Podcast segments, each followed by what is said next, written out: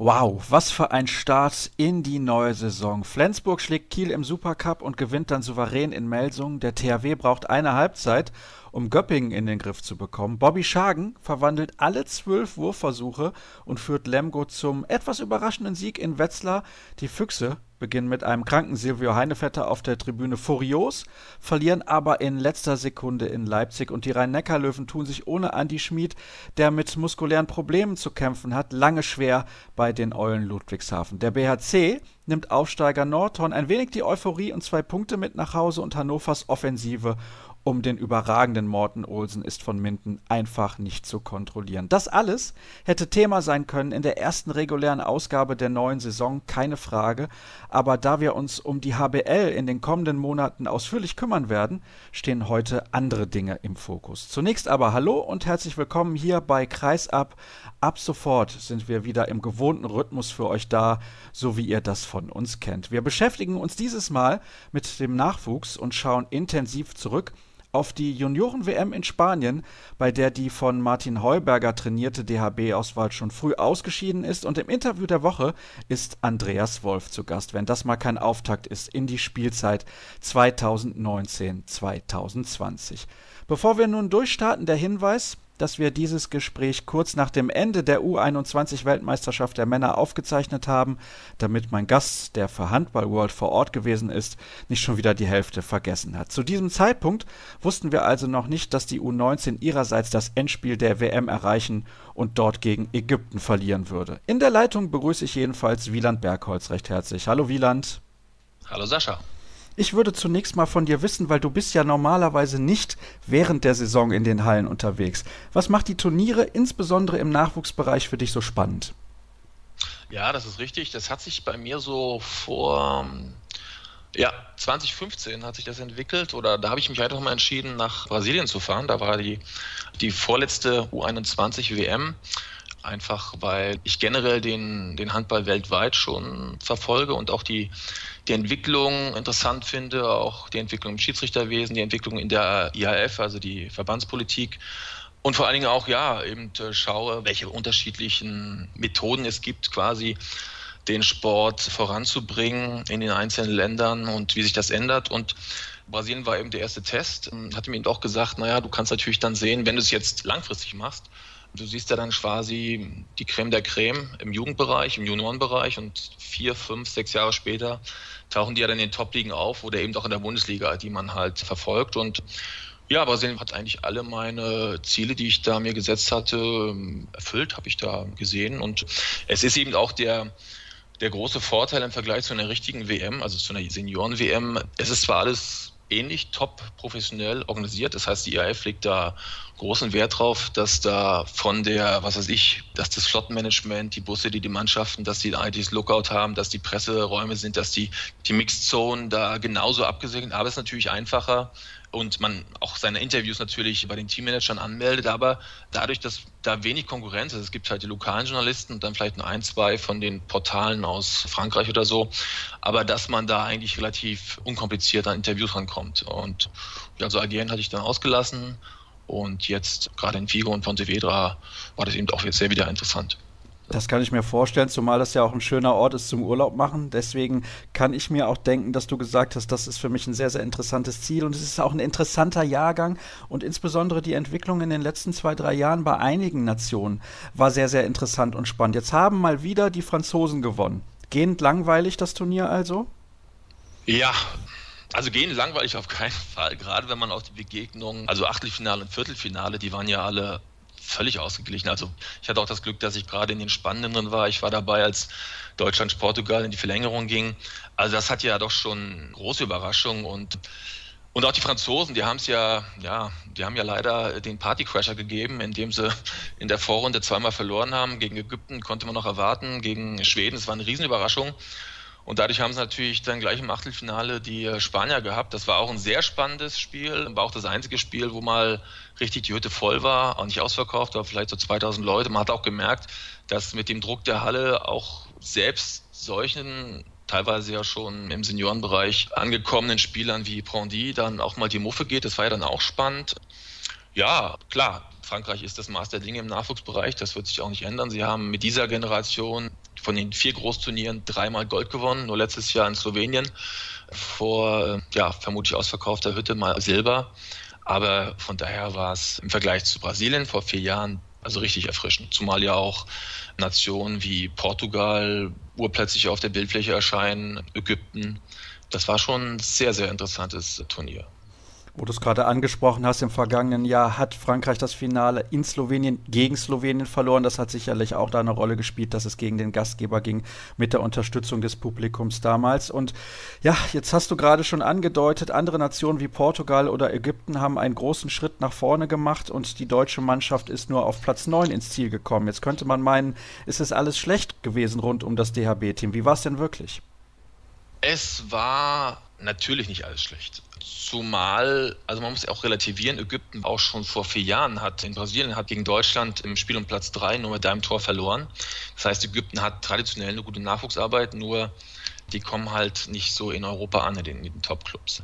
Portugal sicherlich die, die Überraschung. Also letztes Jahr hat ja Deutschland im Spiel um Platz drei das portugiesische Team noch geschlagen. Diesmal war es eben so, dass die Deutschen schon im Achtelfinale auf die Portugiesen getroffen sind.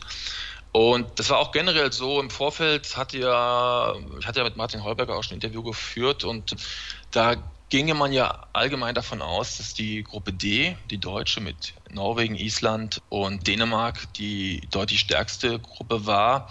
Dann, wenn man sich die Gruppenphase anschaut, war dem meiner Meinung nach nicht so. Also die Gruppe C mit, ich meine, es war C, also die Parallelgruppe mit Portugal, Brasilien und Kroatien war auf einem deutlich höheren Niveau. Die Norweger hatten in diesem Turnier nicht die, nicht die Qualität.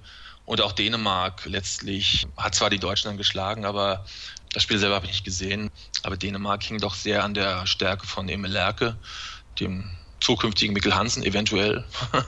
Also sie hatten da so drei, vier gute, aber es war jetzt nicht das Top-Niveau. Die, die richtig schwere Gruppe war meiner Meinung nach die Gruppe C Brasilien hat ja auch am Anfang dann sofort Aufsehen erregt. Mit fünf haben sie ja gegen Portugal gewonnen wodurch Portugal dann eben Dritter wurde und die Deutschen als Zweite dann eben im Achtelfinale aufeinander getroffen sind. Ja, und das Spiel hat dann eigentlich gezeigt, also Deutschland muss sich für diese Niederlage nicht schämen. Also wenn man sich die erste sieben anschaut, dann ist meiner Meinung nach, waren die Portugiesen auf jeder Position bis auf die Außen, also der Rechtsaußen, Ignatov ist sicherlich der, der beste Rechtsaußen gewesen des Turniers. Da waren die Portugiesen jetzt nicht so stark. Aber wenn man sich, und Till Klimke im Tor hatte sich auch noch Vorteile gegenüber den durchaus auch guten beiden portugiesischen Torhütern. Die nahmen sich beide nichts. Aber wenn man dann ins Detail geht und schaut, ein Luis Frage, der auch im All-Star-Team war und für mich eigentlich, ich sag mal, der, der Kinnladenfaktor war bei ihm am größten, weil ein Kreisläufer, der der in dem Alter so vorne zwei Spieler bindet und hinten meistens eins gegen eins in die Gegend im Griff hat. Das sieht man nur alle. Also ich, ich kann mich nicht erinnern, sowas schon gesehen zu haben. Und dann haben sie natürlich auch mit Diogo Silva den Torschützenkönig des Turniers gestellt, der auch zugleich noch ein Linkshänder ist.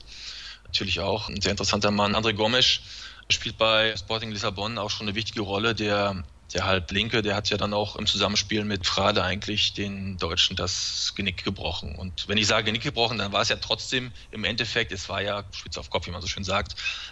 Wir haben uns dann auch in die Verlängerung gerettet durch zwei sehr schöne Geniestreiche von, ich glaube, Janik Klein am Ende. Aber Portugal hat halt mit der ersten sieben auch eine unheimliche Physis, das muss man einfach anerkennen. Sie haben ja dann im Viertelfinale auch die Slowenen aus dem Turnier gekegelt. Und erst im Halbfinale gegen Kroaten, was für mich auch mit eines der ja, also es ist ein Spiel, was ich nie vergessen werde. Also die Portugiesen lagen zur Halbzeit mit 9-12 zurück und stellen dann auf einmal auf eine Decke um, um die ich als Laie, also ich habe nie trainiert, ich habe mal ein halbes Jahr eine E-Jugend trainiert, also ich würde mir da nie anmaßen, das bewerten zu können. Aber wenn man das gesehen hat oder auch vielleicht auf YouTube nochmal kaut, was danach in 10 Minuten abgegangen ist, also ich weiß nicht, 3-3, wo sämtliche Passwege zugestellt werden, wo die Kroaten wirklich innerhalb von fünf Minuten, ich glaube, oder ja, ich glaube bis zum 40. gegen Portugal dann 18 zu 17 in Führung. Und dann war es auch nur der Klasse der Kroaten von Ivan Martinovic und Josip Scharac zu verdanken, dass die das dann eben noch für sich entscheiden konnten. Weil erst da hat man gemerkt, also erst im Halbfinale, naja, jetzt, jetzt gehen sie langsam auf den Zahnfleisch, die Portugiesen spätestens dann im, ja, im Spiel um Platz 3 war es dann klar. Das hat dann wirklich wehgetan, den Portugiesen zuzutan. Die konnten sich kaum noch bewegen. Gomez war verletzt. Aber selbst da, also der portugiesische Trainer, sie lagen dann nach 40 Minuten mit 10 hinten Und erst dann hat er sich entschieden, quasi seine Spieler so 12 bis 15 einzusetzen. Und das, ja, das war schon sehr interessant. Von daher, um auf die Frage zurückzukommen, es war sicherlich keine Chance, gegen dieses portugiesische Team schon im Achtelfinale auszuscheiden.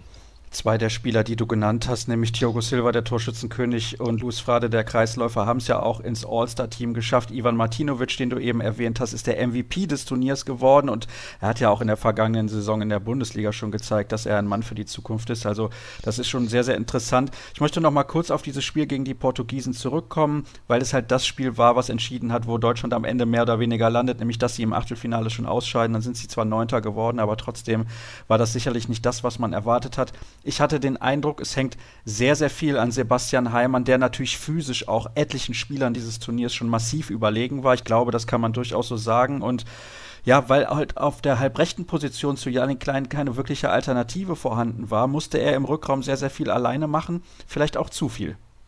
Ja, also aus meiner Sicht, Heimann war natürlich im Vorfeld, wurde von allen Gegnern, die hatten ihn alle auf dem Zettel, aber er hatte von der Quote her auch den vorigen Spielen, die ich gesehen habe, jetzt schon öfters mal verwachst.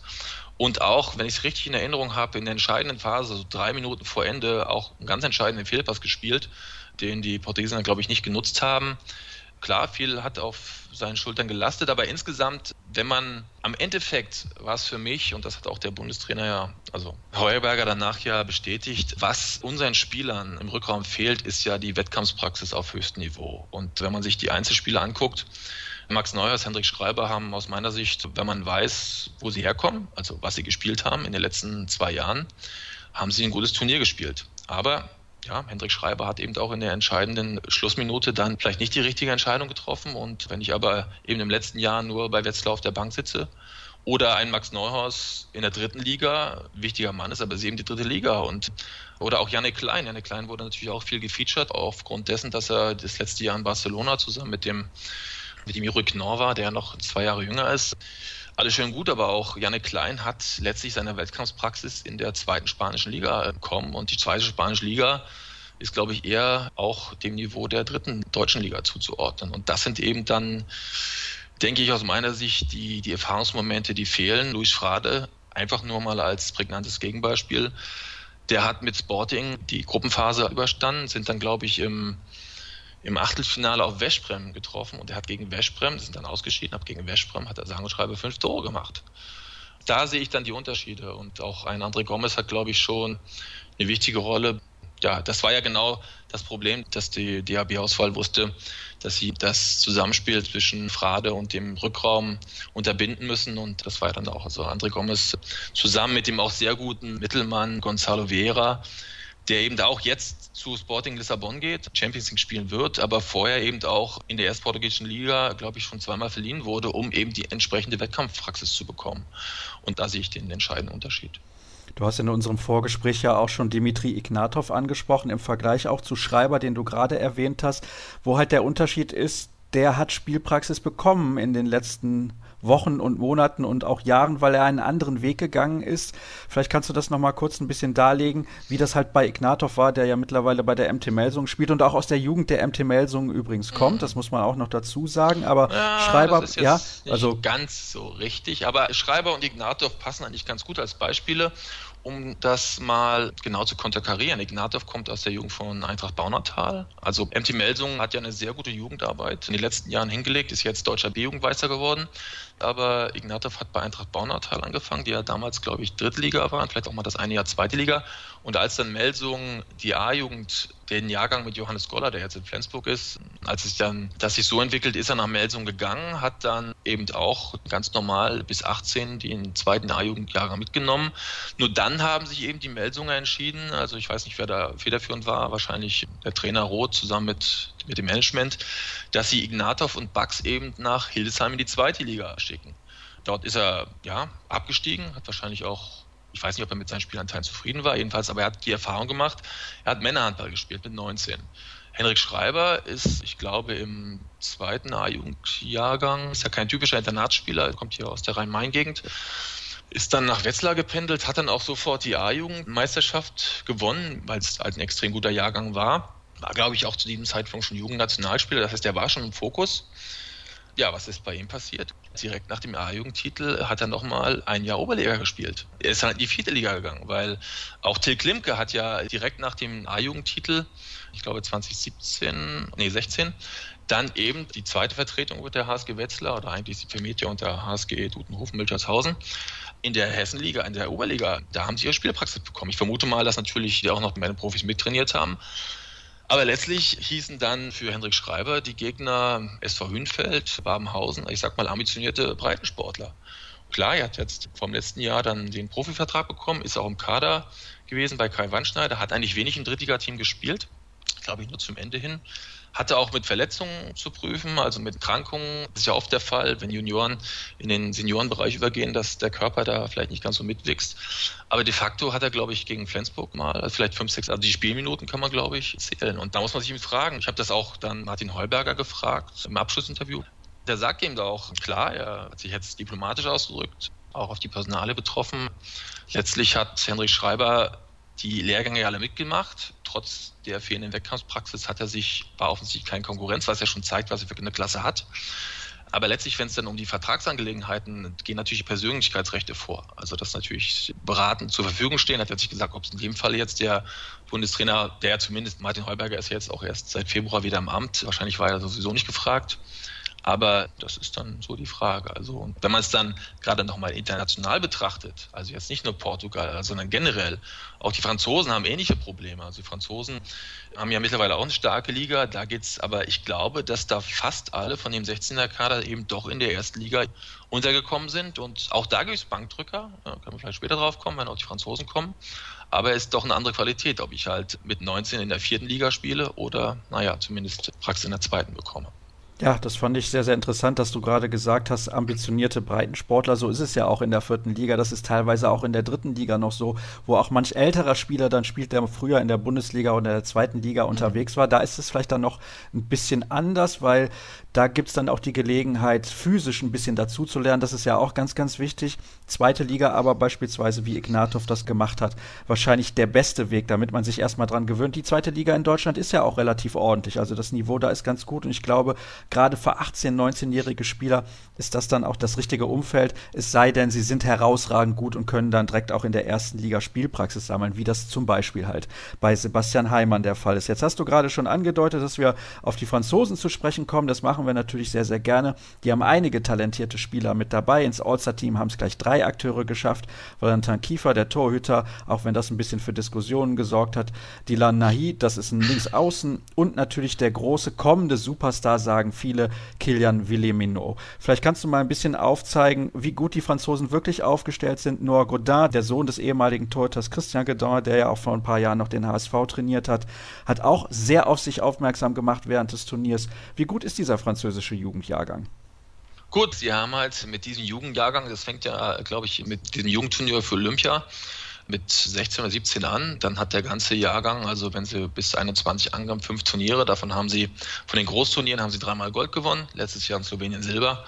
Ich glaube, haben auch fast mit dem Kader das gemacht. Von dementsprechend weiß man, also auch der jetzige Jahrgang, wenn man an 2017 Algerien, da sind ja solche Leute wie Melvin Richardson oder Dika Mem standen da am Kader und haben sich jetzt ja auch schon bei den Senioren festgespielt oder was heißt festgespielt, haben den Schritt schon geschafft. Bei den Franzosen fällt auf, von den ersten sechs, dass sie diesmal halt auf der Rechtsposition, auf der rechtshalben Position jetzt nicht so die überragende Qualität haben, aber mir scheint, sie haben jetzt auch schon den Luxus zu gucken, dass sie ihren Spielerkader schon so einstellen, dass sie dem Gegner da völlig unterschiedliche Aufgaben stellen. Das fängt an am Kreis, da ist es ganz auffällig. Ich glaube, der Mapü, Jonathan Mapü, der Vater kommt aus Tahiti und war Rugby-Spieler. Das sieht man auch, ist so klein, gedrungen, Typ geht so Richtung Janne Kohlbacher und dann daneben eben so der Durte, vorne fällt mir gar nicht ein, der einen an den früheren Mark Dagunski erinnert. 2,6 Meter, 6, 120 Kilo.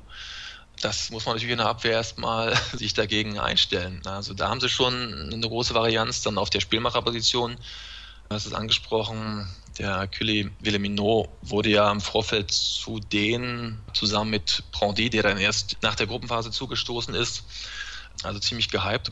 Er ist ins All-Star-Team gekommen. Ich persönlich habe ihn jetzt, dadurch, dass sie auch sehr viel gewechselt haben, also er hat sich mit Noah Godin da sehr viel abgewechselt. Man sieht natürlich im Detail, was der irgendwo drauf hat, von der Wurfauswahl, von der Beweglichkeit, von der Entscheidungsfreudigkeit oder auch Geschwindigkeit. Also mich würde wundern, wenn er es nicht in die Nationalmannschaft schafft. Aber Frankreich hat da auch eine, eine riesige Auswahl. Ansonsten, da waren auch schon ein paar Spiele bei, wo er jetzt nicht so ganz top war. Die Entdeckung bei den Franzosen war für mich Noah Godin. Also ich selber hatte den nie auf dem Schirm. Ich hatte dann auch das Glück, seinen, seinen Vater noch am letzten Tag zu sprechen. Mir war es nämlich nach dem ersten Spiel gar nicht klar, dass es sein Sohn ist. Habe mich dann auch nochmal schlau gemacht, wie ob seine Entwicklung ist. Ist ja ja, vom Typ. Also offiziell im Kader wird er geführt mit 1,95 Meter und 73 Kilo. Und so sieht er auch aus. Ich meine, wenn man den von der Physiognomie mal anschaut, das ist ja wie Pascal Hens, vielleicht 15 Meter kleiner, mit dem Unterschied, dass er eben da auf der Mitte ist und Wahnsinns Unterarmwürfe hat, eine unglaubliche Antrittsschnelligkeit im Konter, im Gegenstoß und ja auch generell, also eine Wurfhärte, die äußerst beeindruckend ist. Und der war dann eben auch im Achtelfinale gegen Spanien, der Mann, der die Spanier quasi auch rausgekegelt hat. Also es war ja doch recht eng, aber ich glaube, die letzten Tore von 16 bis 21 hat er gemacht, also komplett allein. Und immer wenn was war, also im Finale selber hat er dann kaum noch gespielt, da war dann Willemino dabei. Wenn es dann mal kritisch war, Godin kam rein und hat, glaube ich, auch kaum verworfen. Und hat eben auch auf der Eins gedeckt. Also vorgezogen hat er auch eine wichtige Rolle in der Abwehr gefühlt. Ansonsten, die Außen waren jetzt, glaube ich, nicht so überragend. Die Torhüter kann man auch sagen. Ich glaube, das war jetzt, habe mich schon gewundert, dass der Kiefer da in das All-Star-Team gekommen ist. Da gab es auch andere Kandidaten. Aber natürlich dann auch ab dem Achtelfinale der Elohim Prandy ist eben auch so ein Paradebeispiel für die französische Ausbildung. Also allein schon vom Körper. Ich glaube, sein Oberarm hat einen größeren Umfang als der Unterschenkel von, von Noah Gardin spielt ja immer mit so Longsleeves, das heißt, ist ja auch als Typ sehr interessant. Ich glaube, ist sehr tätowiert, auch von der, von der, von der Ausstrahlung, von der Körpersprache, ein sehr interessanter Spieler und ja, ist einfach ein Gedicht. Also wenn man den sieht, ist ja nur 1,93. Übrigens, sein Vater hat ja mal vor 20 Jahren oder zwei Spielzeiten in Wuppertal gespielt. Das war mir auch gar nicht so bewusst. Und seine Mutter war die erste Französin in der deutschen Bundesliga. Also hat man in Lütze Linden eine Saison gespielt. Ich hatte nämlich das Glück, den François Xavier Oulet zu treffen, der auch bei dir schon öfters mal in der Sendung war. Und der hat das alles erzählt. Und wie gesagt, der Ponty kann aus 10 Metern werfen, kann aber eben auch mit voller Wucht auf den, auf den halben Abwehrspieler gehen, dann nochmal einen Zwischenpreller links die Wurftäuschung machen. Und wenn das immer noch nicht klappt, dann kommt eben der Pass auf den Außen. Also so ein Spieler, das ist schon eine absolute Ausnahme. Und er ist eben auch ein Beispiel mit seiner Entwicklung. Hat, glaube ich, mit 17 schon in Ivry in der ersten Liga debütiert, ist jetzt seit zwei Jahren, glaube ich, in Nîmes, auch in der ersten französischen Liga und hat jetzt für das übernächste Jahr, also die Saison bleibt er noch in Nîmes, aber hat jetzt schon bei Paris Saint-Germain unterschrieben und ja, wird wohl auch im Oktober dann in den nächsten Maßnahmen bei den Senioren auftauchen. Ist sehr, sehr interessant und spannend, dir zuzuhören, Wieland, was du alleine schon über diese französische Mannschaft alles erzählt hast. Das macht mir ein bisschen Angst, was die Zukunft im Seniorenbereich angeht, dass die Franzosen da dann wieder alles abräumen, weil sie haben in den letzten Jahren, das hast du auch gesagt, auf der halbrechten Position viele herausragende Spieler hervorgebracht und jetzt auf den Rechtshänderpositionen anscheinend sehr, sehr guten Nachwuchs. Also, hm, das gefällt mir irgendwie nicht. Es wäre doch schön, wenn nicht immer die gleichen Mannschaften dann auch gewinnen. Aber sie machen eben sehr, sehr gute Arbeit im Nachwuchsbereich. Du hast aber trotzdem gesagt, man kann natürlich auch nie wissen, wer dann hinterher bei den Männern wirklich durchstartet. Was glaubst du denn aber, wenn du dir mal drei Spieler von diesem Turnier raussuchen darfst? Wer von denen wird sich bei den Profis richtig durchsetzen und vielleicht auch eine, eine Duftmarke hinterlassen, wo man in 15 Jahren sagt, das war ein super Spieler? Also als erstes denke ich Luis Frade von Sporting Lissabon, den ich ja schon erwähnt hatte weil er eben auch als Typ mich sehr beeindruckt hat. Ein Kreisläufer kriegt ja normalerweise oder ist von den Handballspielern immer der, der am meisten auf Deutsch gesagt um die Ohren kriegt oder der eben auch aufgrund seiner Klasse doppelt gedeckt wird. Jetzt bei dem Turnier, die Schiedsrichter natürlich haben das schon sehr im Blick gehabt. Das heißt, da gab es jetzt keine versteckten Fouls, aber ich bin mir sicher, dass er auch in der Champions League sich da durchsetzen muss. Und das Interessante war als Typ, dass er eben ein absoluter Sportsmann ist und nach jedem Zweikampf dann auch dem Gegenspieler die Hand gibt und ganz souverän und entschlossen oder abgeklärt das Spiel dann durchzieht. Und ich hatte auch die Gelegenheit zum längeren Interview, was ich dann auch die nächsten Tage dann rausbringen werde, habe ihn dann genau darauf gefragt. Er meinte, er sieht es halt als Kampfsport, also oder als Vollkontaktsport. Er kommt ja aus dem Rugby, hat erst mit 14 in einem Sommercamp, also in einem, in einem Feriencamp überhaupt den ersten Handball in der Hand gehabt ich glaube, und Karate waren es, das heißt, passt schon ganz gut. Drei Jahre später war er, das hatte ich gar nicht auf dem Schirm, war er schon in Brasilien, also als 17-Jähriger hat er sich nicht so einen Eindruck gemacht, ich habe die Portugiesen damals auch gar nicht gesehen. Ja, und er hat mir eben gesagt, ja, er sieht es halt so, wenn man sich dann solche Zweikämpfe, wenn man sich da aufregt, dann kann man eben nicht über 60 Minuten die, die volle Konzentration bringen und sein Vorbild in der Beziehung ist eben der Andreas Nilsson von Schweden, gegen den er jetzt ja auch direkt gespielt hat. Und das ist schon beeindruckend. Und direkt bei dem Interview kam dann auch der kroatische Trainer David Dominikovic vorbei und meinte nur so, ja, hier, ich rufe gerade Dule in Kiel an und sage, das ist der Beste. Hat er natürlich auch gemacht, so aus psychologischen Gründen wahrscheinlich, weil die Portugiesen natürlich direkt daneben gespielt haben und hat dann auch gesagt, dass Frade so die Qualität hat von Aginalde und Urios. Ich sehe das ein bisschen anders, weil Aginalde und Urios waren ja die Spieler, die immer ganz gut ihr Becken einsetzen konnten oder können. Da ist Frade eigentlich nicht der Typ. Der kann oben und unten fangen den Ball und eben, was eben auch beeindruckend ist, in der Abwehr, die Portugiesen, die können ja, ist ja nicht nur so, dass sie nur offensive Deckung spielen, sie spielen ja auch schon mal ab und zu eine 6-0. Aber wenn sie dann mal auf eine sehr offensive Deckung gehen, dann steht er alleine gegen den Abwehrspieler und hat eben da auch gegen Deutschland ja auch durchaus die Akzente gesetzt, weil in der entscheidenden Phase von Deutschland kamen die Kreisanspiele bei uns eben nicht an und die waren eben auch produziert. Und das zeigt eine Klasse und der hat jetzt noch zwei Jahre Vertrag bis 22. Und das ist sicherlich einer der Spieler, wo ich, genau wie bei euch, als die News kam, dass Sander Sargosen zum THW Kiel kommt, wo ich sagen würde, wow, also da, wenn der jetzt mal dagegen spielt, dann gucke ich mir auch nochmal an. Ja, also da gerade schon in Schwärme. Ansonsten, ja, Brandy hatte ich schon erwähnt. Sicherlich ist da zu erwähnen, wenn du mir drei zur Auswahl gibst, Diogo Silva kann man sehen, aber sicherlich Emil Lerke. Emil Lerke ist der der Däne, 2 Meter und zwei, aktuell noch 82 Kilo. Aber der vom Typ, der ist jetzt wohl bei den Playoffs einer dänischen Meisterschaft. Da ist ihm wohl der Durchbruch gelungen. Der spielt bei Gokutme, ist Zweiter geworden, hat da wohl auch die entscheidende Rolle gespielt. Und ja, ist vom Typ halt. Also wenn man den anschaut, wenn da noch 15 Kilo raufkommen, dann geht das schon Richtung Mikkel Hansen, weil er ist halt mit 2,2 Meter zwei, spielt er auf der Mitte. Er spielt eben auch auf halb, hat es ins All-Star-Team geschafft als Halblinker, aber ist eigentlich seine Qualität ist, dass er eben zur Not eben auch auf halb rechts spielen kann und das sehr gut. Und auch dann die Bewegung, selbst von außen der Wurf, sehr hart, sehr gezielt. Also da, Mikkel Hansens Karriere ist jetzt, ja, das wird schon noch ein paar Jahre gehen, aber sicherlich werden sich auch die Dänen diesen Spieler sehr stark im Blick haben. Also das wären so die, die drei Spieler, die sicherlich, also da würde mich sehr wundern, wenn die nicht oben ankommen. Also sehr, sehr interessant und spannend. Ich habe es gesagt, wir kommen zur letzten Frage, Wieland, denn diese Sendung ist jetzt schon relativ lange und auch wenn ich mir sicher bin, dass die Hörer es genauso spannend finden wie ich, würde ich gerne zum Abschluss noch von dir wissen, hast du einen deutschen Spieler, der in Zukunft auch für Furore sorgen wird, außer Sebastian Heimann vielleicht? Gut, Sebastian Heimann ist etabliert, spielt in Göppingen sicherlich. In dem Turnier ganz klar Till Klimke. Till Klimke hat nicht durchgängig die Leistung gezeigt, aber er hat natürlich in den Spielen gegen Norwegen und gegen Island gezeigt, er hat halt diesen Wolf-Faktor. Also gegen, ich glaube, gegen, was war das, erste Spiel gegen Norwegen, 62 Prozent. Wenn das in der Zusammenarbeit mit der Abwehr funktioniert, dann kann er eben solche Spiele, also hat jetzt gezeigt, dass er Spiele wie Wolf bei der EM im Finale gegen Spanien sowas abliefern kann und wurde jetzt auch in der Quali von Christian Prokom eingeladen, hat sein erstes A-Nationalspiel gemacht. Da wäre es halt interessant zu sehen, ob er der Nachfolger von Silvio Heinervetter wird, weil ich denke mal, dessen Karriere ist ja jetzt auch schon, geht auf die Mitte 30 zu. Und das war ja auch ein Signal, denke ich mal, von Christian Prokop. Er bleibt jetzt erstmal in Wetzlar, hat da, glaube ich, auch die Spielanteile, hat den serbischen Nationalkeeper Tibor Ivanisevic, glaube ich, sogar als, also es gibt ja keine klare Nummer 1, aber da hat er seine Spielanteile. Till Kindke ganz klar. Ja, und ansonsten, Dimitri Ignatov hat halt eine 88%-Quote gebracht. Das ist halt, also in allen Spielen, die ich hatte, die ich von ihm gesehen habe, hat er genau einen 7 Meter verworfen.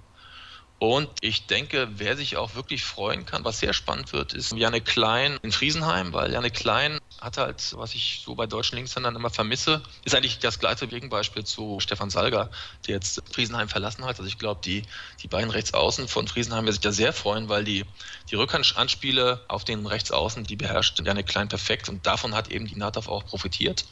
Wurde sehr schön freigespielt und Janne Klein da muss man halt schauen, wie es halt mit dem Körper passt, weil erste Liga, das ist eben auch, wenn man so im Turnier drin ist, in so einem U21-Turnier, denkt man ja, boah, die spielen ja hier wirklich Wahnsinn. Aber wenn man ins Detail geht, ist es dann eben doch so, Bundesliga ist halt in Bezug auf die Abwehrarbeit schon mal noch eine ganz andere Ecke. Von daher bin ich gespannt, wie Max Neuhaus auf der Mitte, der aus der dritten Liga kommt, zusammen mit Janek Klein da bei Friesenheim einschlägt. Also das ist sicherlich sehr interessant. Ansonsten werden sicherlich, das zeigt ja auch die Erfahrung, wenn man mal die Statistik anguckt, wo die Karrieren hingehen. Also fast alle Spieler finden ihren Weg mehr oder weniger mindestens in Liga 2. 60 bis 70 Prozent der letzten Jahrgänge haben es auch mal in die erste Liga geschafft. Also von daher.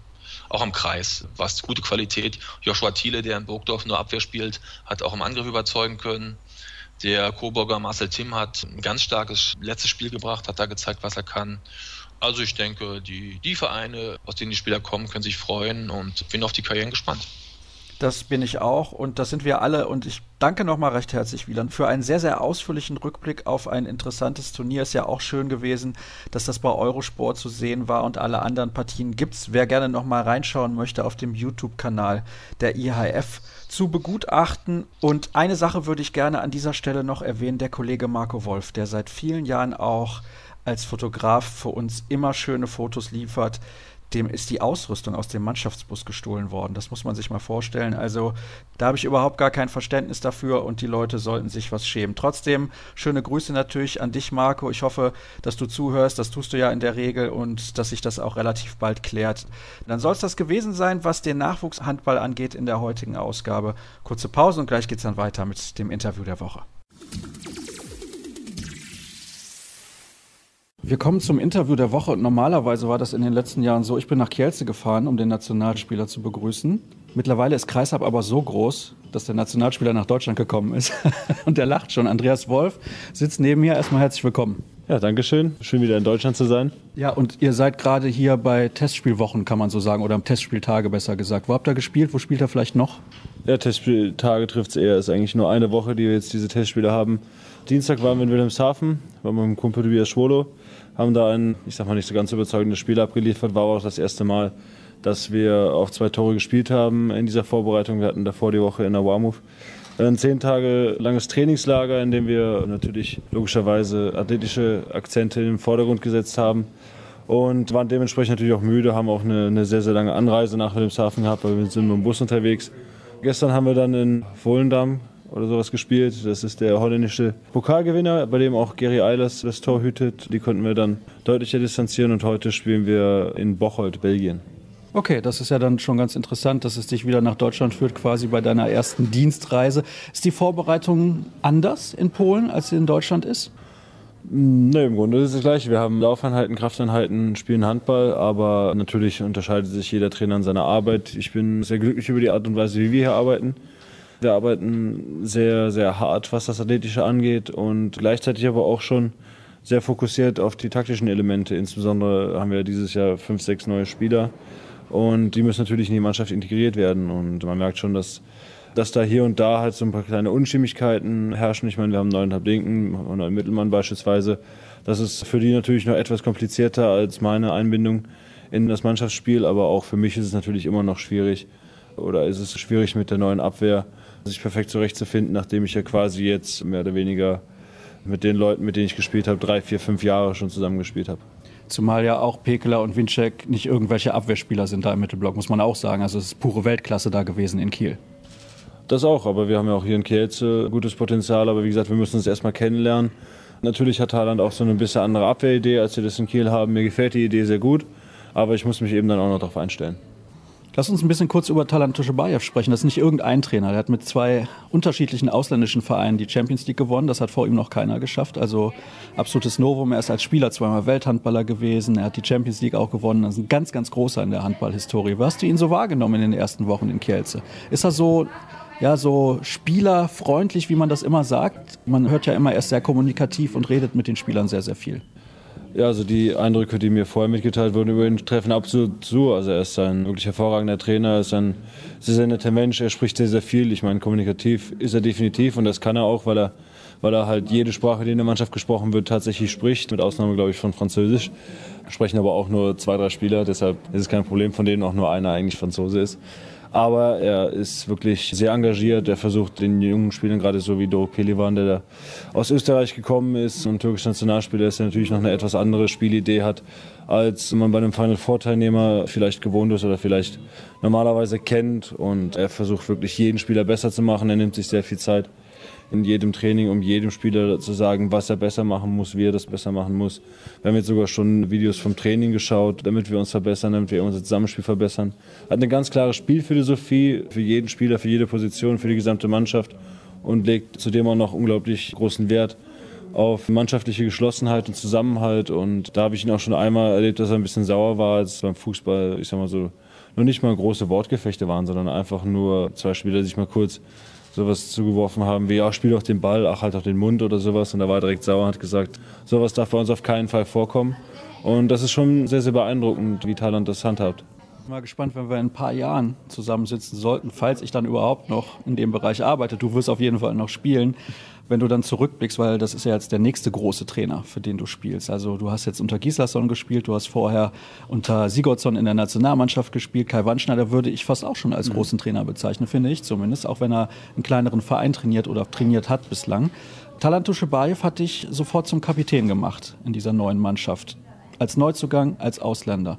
Das kam für viele überraschend, nehme an, für dich auch ein bisschen. Ja, natürlich. Also wie gesagt, ich habe schon mit tollen Trainern, mit Kai und mit Dago zusammengearbeitet und von daher weiß ich ja auch, dass jeder Trainer seine Ideen hat und Thailand hat eben gesagt, dass wir natürlich hier viele Spieler haben, die schon lange in Kielce spielen, die auch viel mehr Lebenserfahrung haben, die auch viel mehr Spiele gemacht haben, die natürlich auch die Sprache sprechen, im Gegensatz zu mir größtenteils. Und hat aber auch gesagt, dass das Spieler sind, die halt in Zukunft nicht mehr da sein werden, die dann teilweise ihre Karriere beenden, teilweise dann den Verein wechseln und hat gesagt, nee, ich möchte, dass du eine Führungsrolle in der Mannschaft aufnimmst. Du sollst einer der Führungsspieler sein, vor allem in Zukunft in dieser Mannschaft. Und deshalb hat er mir hier gleich dieses Amt gegeben und setzt natürlich dann gleichzeitig auch hohe Erwartungen in mich. Spürst du dieses mehr an Verantwortung, diesen Druck mehr? Ich meine, du bist, glaube ich, ein Spieler, der damit sehr, sehr gut umgehen kann, aber merkst du das, dass dieses Kapitänsamt ein bisschen mehr bedeutet, als nur, in Anführungsstrichen, normaler Spieler zu sein?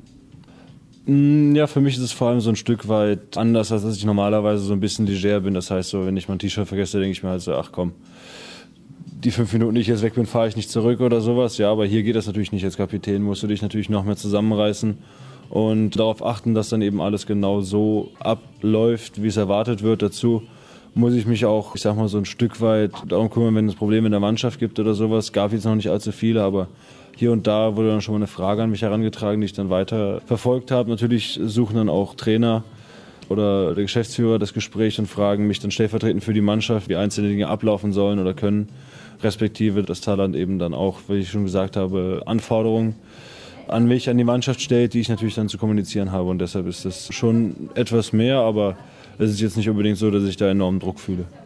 Aber wenn du gerade sagst, du bist da mal ein bisschen lockerer, wenn du ein T-Shirt vergessen hast oder so, könnte dir in deiner persönlichen Entwicklung ja auch ein bisschen weiterhelfen, dieses Amt. Ja, genau, das habe ich auch gesagt. Ich habe mit Papanik und Christian Prokop schon telefoniert und hatte den das auch schon gesagt und da waren wir uns auch einig, dass es natürlich für meine Persönlichkeitsentwicklung definitiv von Vorteil sein kann, weil du eben auch lernst, Verantwortung zu übernehmen, respektive du musst nicht nur Verantwortung für dich selbst übernehmen, sondern auch für andere und das reift natürlich dann auch deinen Charakter als Führungspersönlichkeit wo wir gerade über Entwicklung sprechen. Du hast dich in Kiel natürlich weiterentwickelt. Du bist als sehr junger Torhüter dahin gekommen, als jemand, der damals bei der EM komplett durchgestartet ist. Dann kam Olympia und dann dieser Wechsel. Wie hast du dich als Torhüter, nicht nur als Persönlichkeit in deiner Zeit in Kiel weiterentwickelt? Hm, das ist schwer zu sagen, würde ich sagen. Ich denke auf jeden Fall, mein Stil ist etwas ruhiger geworden. Ist das bei dir überhaupt möglich? Ja, etwas, wobei ich gerade daran arbeite, das eben dann wieder in die andere Richtung zu geben. Ja, torterlich habe ich mich in Kiel, glaube ich, weniger entwickelt, als ich das eigentlich gehofft habe. Spielerisch war das jetzt nicht so der große Schritt nach vorne, wenngleich natürlich die Arbeit mit Matthias im letzten Jahr mir sehr geholfen hat. Hatte mir natürlich eigentlich dann, wenn du, wenn du dann wechselst, von dem Wechsel mehr versprochen. Hat sich dann aber eben, wie gesagt, so nicht ergeben. Natürlich hat man dann auch gesehen, was für eine großartige Arbeit ich dann mit Jasmin Kamcic ich sag mal, durchziehen durfte, durchziehen konnte. Und hoffe natürlich, dass ich jetzt hier mit Kasta Schmal dann wieder noch einen weiteren Schritt in der rein Torhüter-Ebene gehe. Wenngleich ist natürlich eine Entwicklung da, wie gesagt, etwas ruhiger, etwas souveräner in vielen Spielsituationen. Ob das jetzt wirklich mir gefällt, muss ich dann jetzt nochmal beurteilen. Das ist sehr, sehr interessant, was du sagst. Die Entwicklung hat dir persönlich in Kiel nicht so gefallen, die du genommen hast dort. Hat in den ersten beiden Jahren da nochmal spezielles Torwarttraining gefehlt oder lag es vielleicht an dir? Lag es vielleicht auch an einem überragenden Niklas Landin? Das ist ja auch nicht irgendein Torhüter, mit dem du da gespielt hast. Mm, das lag natürlich auch daran, dass ich keinen Torwarttrainer hatte in den ersten zwei Jahren, das ist klar. Das habe ich schon oft gesagt und das wurde auch mehrfach gesagt, dass ich natürlich jemand bin, der vor allem über das Training kommt. Und sag mal, in Wetzlar hatte ich die formidable Situation, dass ich eigentlich das ganze Training über am Tor stand. Jetzt haben wir uns die Trainingszeit geteilt, jetzt haben wir uns auch die Spielzeit geteilt. Das heißt, du hast natürlich viel weniger Möglichkeit, gehabt, Lernprozesse zu machen. Und wie gesagt, es hat ja auch nicht gar keine Entwicklung stattgefunden, sondern natürlich eine etwas von mir weniger große als erhofft oder erwartet. Ja, wobei das natürlich auch ein Stück weit logisch ist. Wenn du einen gewissen Sprung machst, dann ist es ja auch logisch, dass du den nächsten nicht in der gleichen Größenordnung verziehen kannst. Und deshalb würde ich sagen, das hat jetzt natürlich damit zu tun, dass ich dann nicht jemanden wie Jasmin oder Kassa hier im Verein habe, mit dem ich dann noch speziell arbeiten konnte, bis auf das letzte Jahr eben. Und dazu kam dann, dass ich auch in meinem zweiten Jahr vor allem große Probleme mit meiner Hüfte hatte und dann eigentlich auch teilweise gar nicht so diese Explosivität trainieren konnte, wie das angebracht wäre. Und dann habe ich halt erst im letzten Jahr quasi nochmal eine andere physiotherapeutische Behandlung gewählt, die dann auch meine Hüftsituation stark verbessert hat, von der ich jetzt sagen kann, dass sie jetzt Stand jetzt komplett ausgeheilt ist. Das sind ja erstmal gute Neuigkeiten. Würdest du dann aber trotzdem deine Zeit in Kiel jetzt nicht als Fehler betrachten oder das irgendwie bereuen? Ne, ich habe viele interessante Menschen getroffen. Ich habe drei Titel gewonnen mit dem THW. Ich habe in einer sehr, sehr guten Mannschaft gespielt und natürlich habe ich mich auch als Mensch weiterentwickelt, ja. Das sind Erfahrungswerte, die macht man als Profisportler und die bringen mich in meiner Entwicklung dann langfristig gesehen hoffentlich weiter. Wie gesagt, mehrfach gesagt von mir schon, dass natürlich meine Zeit in Kiel von mir anders vorgestellt worden ist damals. Aber damals war ich auch noch etwas jünger und es ist, vielleicht ist es naiv gewesen, zu glauben, dass man mit einem anderen weltklasse heute dann die gleiche Entwicklung nehmen kann, die man vorher, wenn man mehr oder weniger alleine in der Mannschaft war oder, oder man der Einzige war, der das Augenmerk darauf gelegt wurde, dass es sich entwickelt, dass es dann eben in so einem Verein genauso weiterläuft. Zumal Jasmin Kamcic auch ein überragender Torwarttrainer ist, das muss man auch dazu sagen. Also jeder, der bei ihm gelernt hat in den letzten Jahren, hat eine fantastische Entwicklung genommen. Benjamin Burisch beispielsweise ist da ja nur der Nächste. Weil du gerade gesagt, auch, ja. ja, Till Klimke natürlich auch. Also das wird wahrscheinlich dann der nächste große deutsche Torhüter werden, ist ja noch ein ganz, ganz junger Kerl. Du hast gerade gesagt, du hast dich auch als Mensch weiterentwickelt und du bist jung nach Kiel gegangen. Wenn wir jetzt mal überlegen, so ganz am Anfang kam das ja dann schon, dass du nach Kielce gehst. Würdest du das mittlerweile anders kommunizieren, zumindest einen anderen Weg suchen, diesen Vereinswechsel vielleicht bekannt zu geben und die ganze Geschichte ein bisschen anders lösen, ein bisschen moderater vielleicht? Nein, auf keinen Fall. Also nur weil ich älter bin, verliere ich ja nicht meine Ehrlichkeit. Ich habe den THW damals von Anfang an informiert, dass ich mir so die Situation nicht vorgestellt habe. Ich habe das relativ schnell erkannt, dass das nicht das ist, wonach ich suche. Und natürlich haben wir dann nach Möglichkeiten gesucht, den Wechsel vorher zu realisieren. Ändert nichts daran, dass ich natürlich ein sehr schönes drittes Jahr in Kiel hatte und es mich dann im Nachhinein natürlich gefreut hat, dass ich so ein schönes Jahr dann dort in Kiel noch verleben durfte. Aber nichtsdestotrotz würde ich niemals so ein Geheimnis zwei, drei Jahre mit mir rumtragen und jeden dann im Unklaren lassen und zu heucheln, dass ich dann absolut zufrieden sei und dass alles super sei und dass ich da niemals weggehen würde oder was, um dann schon woanders einen Vertrag unterschrieben zu haben. Also ich weiß natürlich, dass es vielen Leuten sauer aufgestoßen ist, das ist mir aber egal. Ich habe das offen kommuniziert und ich würde es genauso wieder machen. Kommen wir wieder auf die Aktualität zurück. Die Saison startet ja auch in Polen bald. Ihr seid da natürlich klarer Meisterschaftsfavorit und eigentlich kaum zu schlagen. Wisła Plock ist vielleicht eine Mannschaft, die euch mal gefährlich werden kann in einzelnen Spielen, aber generell wahrscheinlich dann insgesamt gesehen nicht. Champions League ist schon was, worauf du dich wieder freust, nehme ich an. Ja, auf jeden Fall. Ich habe ja, obwohl ich einige Jahre Bundesliga gespielt habe, erst zwei Jahre in der Champions League spielen dürfen. Letztes Jahr war natürlich ganz schön, dass wir da den europäischen Wettbewerb gewinnen konnten. Wenngleich es eine andere Situation ist, weil ganz ehrlich gesagt bin ich in den Wettbewerb gestartet mit der ganz klaren Erwartung, dass wir diesen Cup auch gewinnen. Und zwar genau in der Manier, in der wir es getan haben, und zwar souverän. Und ja, jetzt kommt Champions League. Das ist was ganz anderes. Direkt für mich das allererste Spiel in Kiel. Ist natürlich was ganz, ganz Besonderes in die alte Wirkungsstätte zurückzukommen, aber im Trikot seines neuen Vereins. Und dazu haben wir dann beispielsweise noch einen Champions League-Sieger in Westbrem, die gefühlt jeden zweiten Spieler auf dem Transfermarkt in den letzten Jahren gekauft haben oder zumindest jeden zweiten Topspieler.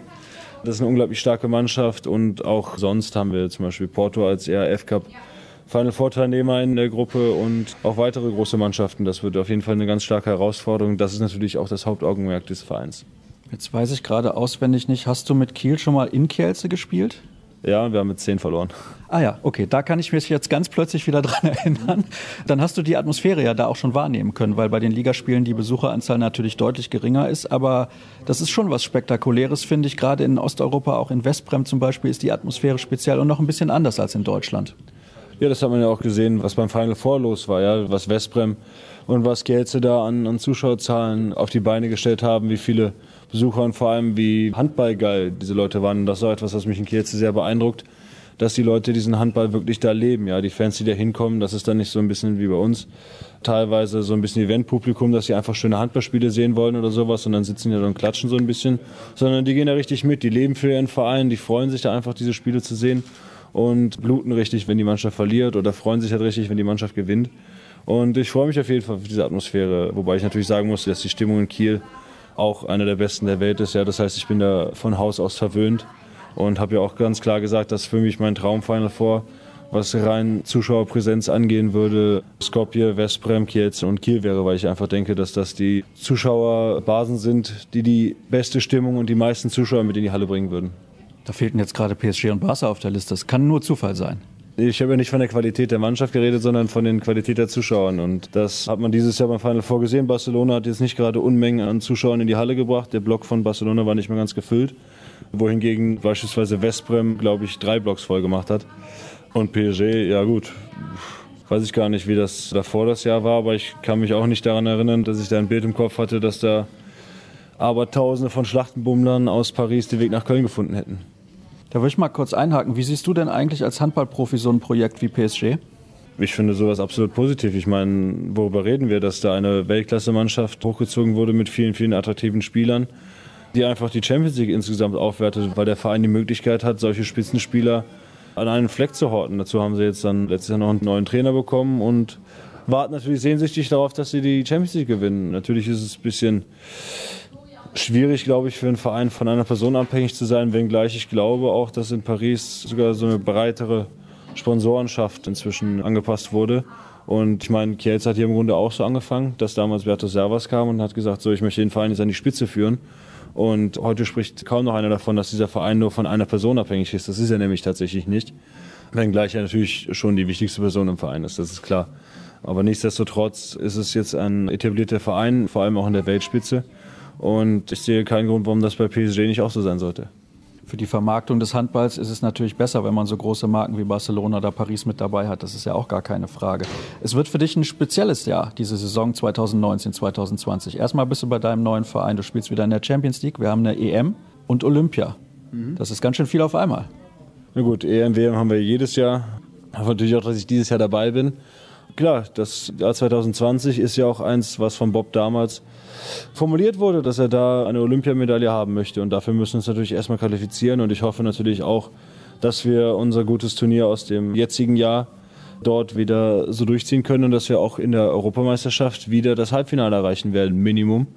Ja, und uns bestmöglich logischerweise dann vielleicht sogar schon bei der Europameisterschaft für Olympia qualifizieren. Bis dahin ist noch sehr viel Wasser den Rhein runtergeflossen. Aber natürlich freut man sich auch schon ein Stück weiter drauf, aber ich kann jetzt im Moment noch gar nicht so sehr an das denken, was 2020 passiert, weil ich mich eben hier bei meinem neuen Verein erleben muss und mich erstmal auf meine ersten Spiele mit Kielce freue.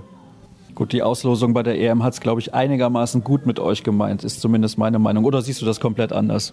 Na gut, ich treffe auch erstmal drei, vier Mannschaftskollegen an der Vorrunde, aber Niederlande und ich vergesse es immer. Litauen. Litauen, ne? Nee, Entschuldigung, Lettland, Entschuldigung. Genau. Siehst du, ich komme nämlich auch immer Lettland oder Litauen. Ich bin auch immer wird, ist auf jeden Fall natürlich etwas, das machst du nicht im Vorbeigehen, ganz klar, sonst sie sich bei Europameisterschaften. Nichtsdestotrotz wird es wahrscheinlich und hoffentlicherweise ein Spiel zwischen Spanien und uns für den Gruppensieg. Ja, natürlich darf man auf keinen Fall mit Überheblichkeit in diese Spiele reingehen, aber trotzdem auf dem Papier wird das ein Ding zwischen Spanien und uns. Und dann auch der weitere Weg hätte durchaus komplizierter sein können. Da haben sich einige andere Mannschaften, glaube ich, in Skandinavien ein bisschen geärgert hinterher über diese Auslosung. Ja, Bundesliga ist jetzt nicht mehr das, was du spielst. Du spielst in einer Liga, in der es ganz anders zugeht als in Deutschland. Aber ich nehme an, du wirst auch die Bundesliga weiter intensiv verfolgen. Klar, ihr spielt demnächst gegen Kiel, aber abgesehen davon trotzdem ja immer noch interessant für einen Handballer, der aus Deutschland kommt. Ich glaube nicht nur für einen Handballer, der aus Deutschland kommt. Also die Bundesliga ist ja nicht umsonst als die stärkste Liga der Welt betitelt. Das ist sie auch logischerweise immer noch. Ich denke, dass es mit Abstand die attraktivste Liga der Welt ist, abgesehen von der Champions League logischerweise. Und gerade dieses Jahr verspricht ja unglaubliche Spannung der THW. Ist für mich eigentlich ganz klarer Favorit. Jetzt haben sie gestern gegen Flensburg im Supercup verloren, nachdem sie quasi in der regulären Spielzeit nur in Anführungszeichen einen Unentschieden erreicht haben. Hätte Flensburg ehrlich gesagt nicht so stark in Form erwartet. Hätte den THW eigentlich, wie gesagt, so mit drei, vier Toren vielleicht sogar favorisiert. Wurde eines Besseren belehrt. Und dazu hast du natürlich noch Mannschaften wie die rhein löwen die jetzt mit Uwe wieder den besten Linksaußen der Welt dazu bekommen haben. Die haben mit Lagarde einen tollen Halblinken, glaube ich, dazu bekommen. Kirkoloke, oder wie man auch immer ausspricht. Jetzt hätte ich natürlich Niklas im Zimmer besser zuhören sollen. Ist auch ein Talent, ist auch ein guter Spieler und deshalb sehe ich die rhein löwen auch noch stärker als letztes Jahr. Magdeburg hat eine sehr, sehr starke Saison gespielt. Ich sehe auch keinen Grund, warum die sich jetzt verschlechtert haben sollten. Melsung hat einen sehr, sehr starken Kader, haben zum Beispiel Kai Hefner noch dazu bekommen, wenn auch sie noch nicht optimal gespielt haben in der Vorbereitung bis jetzt. Aber das Potenzial dieser Mannschaft ist absolut da. Auch die Füchse Berlin kannst du natürlich nicht komplett außen vor lassen, wenn du von starken Mannschaften sprichst. Dazu kommt dann ein unglaublich starkes, ich sag mal, Mittelfeld mit Wetzlar, Göppingen, Hannover und wen ich jetzt noch alles vergessen habe. Und das macht natürlich diese Spannung der Liga aus. Und ich werde mir natürlich weiterhin, so gut es geht, jedes Spiel angucken. Heute zum Beispiel hoffe ich, dass ich nach unserem Spiel, wir spielen um 20 Uhr, dass ich mir dann im Nachgang auf dem Bus die Bundesliga-Konferenz auf Sky nochmal anschauen kann. Ja, das ist ja die schöne Möglichkeit, dass man mittlerweile jedes Spiel in der Bundesliga schauen kann und mittlerweile ja auch jedes Spiel in der zweiten Bundesliga. Das ist ja auch teilweise durchaus interessant. Du hast jetzt gerade da ein paar Spitzenmannschaften genannt. Ein paar, ist gut. Ein paar, ja, ein paar, paar viele. Sechs Stück sind eigentlich die Mannschaften, wo man sagt, also ich meine, nicht allen wird wahrscheinlich zugetraut, den Titel zu gewinnen, aber vor allem in einzelnen Spielen. Jetzt geht es am Sonntag schon los. Also gestern ging es los, wenn ihr die Sendung hört, mit Melsung gegen Flensburg. Flensburg spielt am zweiten Spieltag zu Hause gegen die Rhein-Neckar-Löwen. Ja, ja, ja. Also da geht es schon ordentlich zur Sache und da könnte Flensburg ja, ich meine, das sind zwei enge Spiele gegen gute Gegner, plötzlich mit 0 zu 4 Punkten dastehen. Also das sagt sehr, sehr viel über diese Liga aus. Würde gerade gerne mit dir noch kurz zum Abschluss auch ein bisschen eingehen auf die Veränderungen bei so Spitzenmannschaften. Rasmus Lauge weg, Tobias Karlsson weg. Klar, die haben letztes Jahr den Umbruch super hinbekommen, aber das sind ja auch zwei überragende Spieler. In der Saisonvorschau hat der Kollege Rufen Möller gesagt, für ihn ist Rasmus Lauge momentan der beste Spieler der Welt, weil er im Gegensatz zu Mikkel Hansen auch in der Abwehr spielen kann. Wie siehst du das denn? Gut, das kann ich in Flensburg oder Ex-Flensburg natürlich nicht über den grünen Klee loben, aber Lauge Schmidt hat natürlich schon ein sehr, sehr gutes letztes Jahr gespielt. Also das kann man, kann man gar nicht anders sagen. Das ist wirklich ein, ein fantastischer Spieler. Und ich hatte eigentlich, wie gesagt, auch erwartet, dass es Flensburg mehr wehtun würde, dass, dass so ein Spieler weg ist. mit Karlsson natürlich eine absolute eine Legende, der, obwohl er doch jetzt in einem Profi-Alter verhältnismäßigen höheren Alter war, immer noch viele, viele Akzente gesetzt hat. Da hat er sogar geschafft, beispielsweise Johannes Goller sehr toll anzulernen, der da seine Rolle sehr, sehr gut ausgeführt hat im aktuell gestrigen Spiel. Und habe, wie gesagt, nicht damit gerechnet, dass Flensburg dem THW La Paroli bieten kann. Aber wie ich eben schon gesagt habe, wurde ich eines Besseren belehrt. Wie sich das über die gesamte Saison hinweg zeigen wird, bleibt natürlich abzuwarten, weil es eben schon immer wieder die Situation gab, wo Lauge Schmidt dann nach vorne marschiert ist, hat dann seine vier, fünf Tore hintereinander oder was gemacht und hat die Mannschaft dann vielleicht aus dem einen oder anderen Loch gezogen.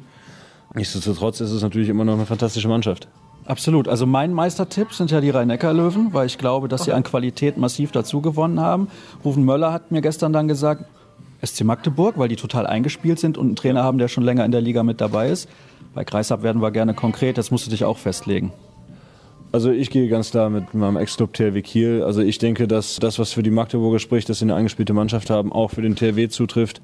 Der Kern der Mannschaft ist bis auf zwei Neuzugänge Dario und der Torhüter ist, was ich ja eingangs schon erwähnt habe, nicht immer das Schwierigste ist oder ist einfacher als Mittelmann oder Halblinken, hier wie beispielsweise Karatic oder Pedivan bei uns, zu integrieren, äh, integrieren, integrieren, meine Güte, das ist das polnische, integrieren. Und dazu kennt Dario die Liga auch aus dem FF, er ist seit über zehn Jahren vertreten, also das ist eine Qualität, die da ist. Pavel Horak im Vergleich zu Sebastian Firner ist vielleicht sogar auch nochmal eine Verbesserung, nicht weil Flamme, wie man ihn nennt, das schlecht gemacht hätte, sondern weil er einfach das Vertrauen im letzten Jahr überhaupt nicht bekommen hat. Das heißt, er hat eigentlich wenig Entlastung geben können, geben dürfen für Peke und Bambam. Und mit Horak habe ich jetzt schon gesehen, der hat da viel mehr gespielt und wird natürlich eine andere Rolle einnehmen, was dem THW auch zugutekommt. Die Eingespieltheit ist dann auch auf THW-Seite vorhanden, wie sie auch bei Magdeburg da ist. Und ich sehe einfach den THW in der Qualität deutlich stärker als den SC Magdeburg, wenngleich natürlich wir auch die letzten Spiele gegen die Magdeburger gerne mal verloren haben sehe ich trotzdem dann einfach Vorteile der THW. Flensburg haben wir darüber gesprochen, Lauge Schmidt, Karlsson, zwei wichtige Spieler verloren, bleibt abzuwarten, wie sie das über die gesamte Saison hinweg auffangen und die rhein löwen müssen dann auch ich sag mal, zweieinhalb, dreieinhalb neue Spieler integrieren, unter anderem eben Rückraumspieler, da mit einem neuen Trainer. Das wird auch eine spannendere Aufgabe und ich denke, das wird das ein oder andere Spiel vielleicht kosten. Deshalb mein Tipp ganz klar THW. Okay, damit sind wir quasi durch. Übrigens, wenn du jetzt in Polen bist, du hast jetzt nicht das Gefühl, dass du da aus dem Fokus rutscht von Handball Deutschland, oder? Also kann man eigentlich nicht sagen, wenn du viel Champions League spielst und als Gesicht würde ich fast schon sagen, der Nationalmannschaft, da hast du dir ja gar keine Gedanken drüber gemacht in die Richtung. Naja, sobald ich den Fuß nach Deutschland gesetzt habe, bist du gekommen, wolltest ein Interview ja, haben. Also natürlich. So aus dem Fokus kann ich jetzt gar nicht geraten sein. Nein, mache ich mir natürlich keine Sorgen. Ich meine, auch mein erstes Champions League-Spiel ist wieder in Deutschland. Uwe hat es ja auch geschafft, im Fokus zu bleiben mit PSG, weil wir auch nicht, ich sag mal, irgendwo hingegangen sind, wo in die Provinz zu einem Verein, den keiner kennt. Ja, ich, ich spiele ja nicht, keine Ahnung, ukrainische erste Liga bei einem Verein, den noch nie in Deutschland gehört hat, sondern wir sprechen hier über einen äh, aktuellen Final Four Teilnehmer, der zwar in den letzten drei Jahren in Köln war, was den deutschen Mannschaften leider nicht mehr gelungen ist. Ja, und dazu kommt, wie du sagst, schon Nationalmannschaft, die ja sowieso, glaube ich, was den Bekanntheitsgrad am meisten fördert für deutsche Spieler, ist. Und da hoffe ich natürlich, dass ich mich noch weiter verbessern kann, dass wir mit der Mannschaft auf internationaler Ebene noch mehr Erfolg haben, dass wir dann eben ins Halbfinale kommen, das Halbfinale auch gewinnen, dass wir vielleicht sogar wieder mal einen Titel oder was gewinnen. Und das ist dann, glaube ich, Aufmerksamkeit genug. Ja, ich glaube, die deutsche Nationalmannschaft hat bei der EM ganz gute Chancen, relativ weit zu kommen. Kielce hat sehr gute Chancen, auch wieder nach Köln zu kommen, auch wenn das spätestens ab Viertelfinale sowieso meistens 50-50 ist. Dann bin ich froh, dass du als du wieder nach Deutschland gekommen bist, zumindest wusstest, wo du dich irgendwie melden musst, damit es ein schönes Interview der Woche gibt zum Auftakt der neuen Spielzeit. Das soll es dann auch gewesen sein. Ja, ich antworten muss. Ja, genau, genau. ja, dann soll es das gewesen sein mit der ersten Ausgabe, der regulären ersten Ausgabe von Kreisab in dieser Saison. Alle weiteren Infos, das wisst ihr, bekommt ihr bei facebook.com slash kreisab, bei Twitter at kreisab.de sowie bei Instagram unter dem Hashtag und Accountnamen Kreisab. Danke für eure Zeit. Nächste Woche hören wir uns dann wieder. Bis dann. Tschüss.